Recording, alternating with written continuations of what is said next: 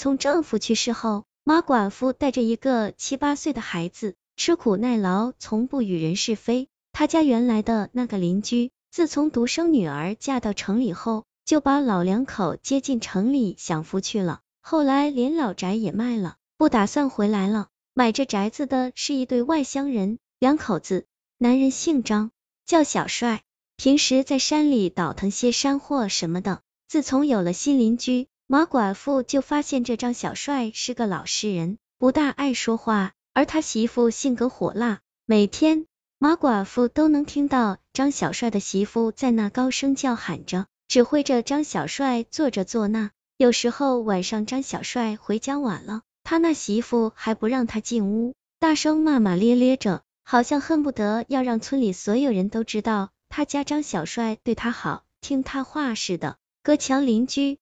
马寡妇听得最清楚，不免有些伤感。要是自己丈夫在世，我永远不会像张小帅媳妇那样，一定对丈夫百依百顺。越想越思念自己丈夫，每次听到张小帅媳妇骂男人，她自己就偷偷的抹眼泪。有一天，吃过饭后，马寡妇就去捡鸭蛋，谁知在院子里找了一圈也没寻见。她正纳闷着，就听张小帅媳妇在那嚷嚷。小帅，快来看，咱家鸭子早上下了蛋，这会儿屁股下面又有一个。马寡妇心想，鸭子生俩蛋，咋可能呢？该不会是我家鸭子跑到他家院子里去他家下蛋了吧？要不我去问一下。战娜想了半天，最终还是决定不去问了。自个也没什么证据，就去问，倒显得自己小气了。已经一个多星期没捡着鸭蛋了，损失了七八个鸭蛋。可以卖好几块钱，若以后再捡不着鸭蛋，儿子的学费可怎么凑啊？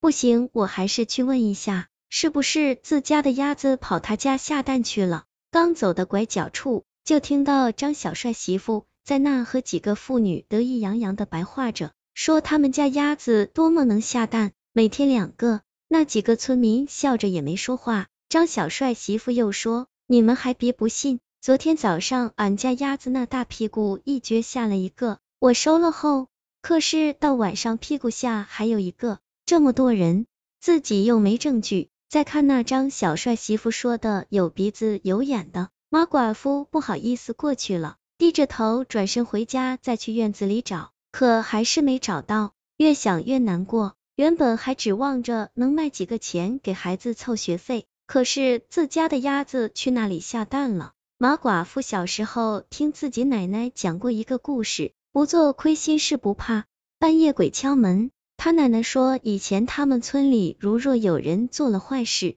往这家人大门上摸些猪血，半夜就会有鬼去家里找他算账。想到这，马寡妇就去村头杀猪的大宝那里要了些猪血。到了晚上，张小帅家熄灯后，马寡妇悄悄的摸到了他们家大门上。不知过了多久。马寡妇忽然听到隔壁张小帅的声音：“谁啊？”马寡妇没敢开灯，推开房门，站在院子里，隔着低矮的院墙往那边看，就见那张小帅身上披着衣服，开了房门，打着手电筒，来到大门那查看，是谁啊？三更半夜的敲什么门？可是外面光是扑腾，就是没人回答，吓得张小帅也不敢开门了。马寡妇更相信自己的猜测。下定决心，等天亮就去隔壁问个明白。要真自家鸭子把蛋下他们家了，让他把这几天下的蛋还给自己。第二天天还没亮，马寡妇就听村长拍着门在外面喊。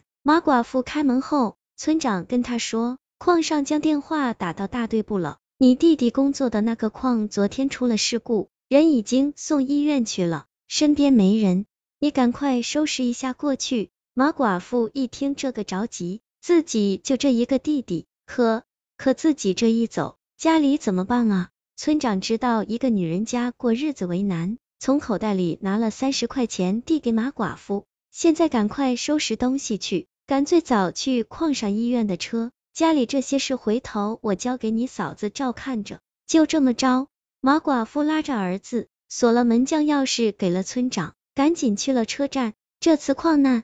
死伤了好多人，马寡妇弟弟虽然受了伤，总算是活了下来，可惜腿瘸了。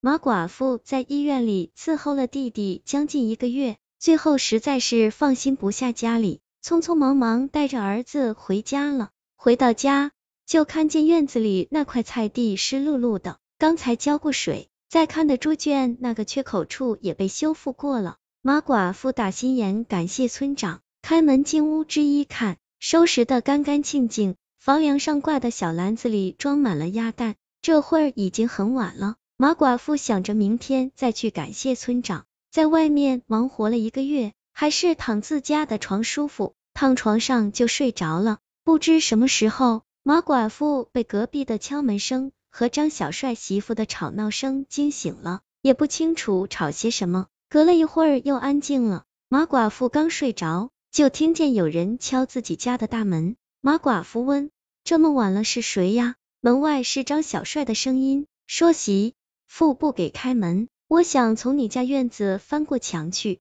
马寡妇虽然讨厌他媳妇，但是对张小帅印象不错，开了大门后就笑着说：“怎么着，又被媳妇关门外了？”张小帅傻傻的一笑。不好意思的点点头，翻过墙后不久，就听到他媳妇开房门的声音和说笑声。马寡妇笑了，想着自己男人如果在世，肯定不会这样对男人的。天亮后，马寡妇提着小篮子，装了些鸭蛋去了村长家，说了自己的情况后，村长媳妇安慰他也别太难过，人活着就好，再说还有政府靠着呢。马寡妇要还村长的三十块钱。村长说，过段时间就要开学了，这三十块钱先不用还，将来给孩子交学费吧。最后，村长媳妇告诉马寡妇，你没在家这段时间，后墙柴火垛里的小鸭子全孵出来了，不少呢。为了养活这些小鸭子，我先送到村里养殖户那里，每天一块钱，找人帮忙养着。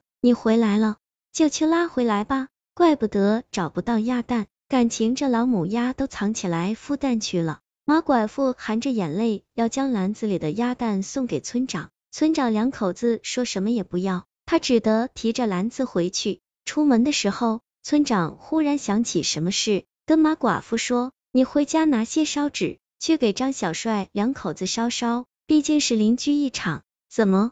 怎么给他俩烧纸？马寡妇顿时就愣了。因为昨晚上还见到了张小帅，怎么这会儿就你不在的那时间，也不知是谁家的孩子弄了些什么血在张小帅家门板上，害得晚上一些蝙蝠总去那撞门，就这样把他媳妇给吓病了。